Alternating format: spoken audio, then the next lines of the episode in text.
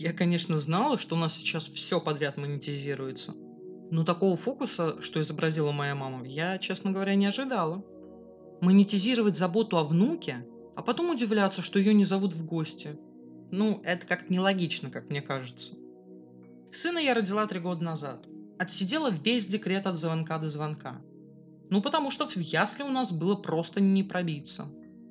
А на работу я рвалась, ой, как рвалась. Но не потому, что очень по ней соскучилась, а потому что денег катастрофически не хватало. Мы с мужем ипотечники. Когда влезали в кредит, то даже с учетом моего декрета у нас все складывалось хорошо. Но шибанула пандемия, и зарплата мужа существенно срезалась. Хорошо, хоть вообще без работы не остались. Пришлось затянуть пояса, распотрошить все заначки и молиться, чтобы все пришло поскорее в норму. Выйти на работу досрочно я не могла. Моя мама дорабатывала до пенсии, а свекры живут аж в Новом Уренгое. Кстати, если бы не их финансовая поддержка, мы бы вообще не выплыли. А тут все. Сына в садик, сама на работу. Финансовая пропасть стала уменьшаться. Но не все так сладко. Детсадовские болезни никто не отменял. Мне, конечно, повезло. Сын болел не каждый месяц. Для детсадовцев это прям воу достижение. Но все равно больничное приходилось брать гораздо чаще, чем хотелось бы. В какой-то момент я вспомнила, что мама вообще-то уже вышла на пенсию, и ее можно попросить сидеть с сыном на больничных. Мне казалось, что это шикарный выход из ситуации. Но тут меня ждала розовая птица Абламинго. Пару раз мама на самом деле сидела с внуком на больничном. Муж утром привозил ее к нам, я вечером увозила домой, чтобы она не мотылялась по общественному транспорту. Но потом мама или сама подумала, или кто-то надоумил, или прочла где-то. Ну, заявила она мне, в общем, следующее.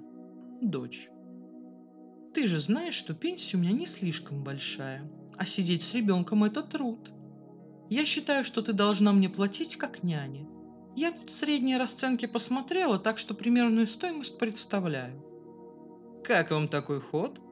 Я была в восторге, конечно. Маму отвезла домой, по пути она расписывала, что лучше уж платить ей, чем какой-то незнакомой сомнительной женщине. Я молчала. Для меня такое предложение было просто дикостью. Я что-то не припомню, чтобы моя бабушка брала с матери деньги за уход за мной. Потом я рассказала об этом мужу, он тоже обрадовался. Ясно понятно, что если платить маме, то проще уж самой на больничный уходить. По деньгам то на то и выйдет. К тому же меня очень обидело такое отношение. Знает же, что с деньгами сложно, и все равно такие условия мне выкатывает. Решение мы в итоге нашли. Муж договорился, что на время больничных сына он будет уходить в режим хоум-офиса. Его работа позволяет удаленку, а после карантина к ней, слава богу, начали нормально относиться. А тут мама недавно решила позвонить и с обидой в голосе поинтересовалась, чего это ни мы ее в гости не зовем, ни сами не приезжаем. Да и по внуку я соскучилась, привозите давайте. «Не, мам, мы не можем, у нас сейчас нет денег, чтобы оплатить твои услуги», — ответил я. Мама обиделась. А чего обижаться, если ты сама назвала сумму, которую хочешь получать за то, что сидишь с внуком? Или как это выглядеть должно? Тут я с удовольствием с внуком повожусь, а вот тут уже потребую денег. Так получается? Ну так мне такое не нужно. Не хочет быть бесплатной бабушкой.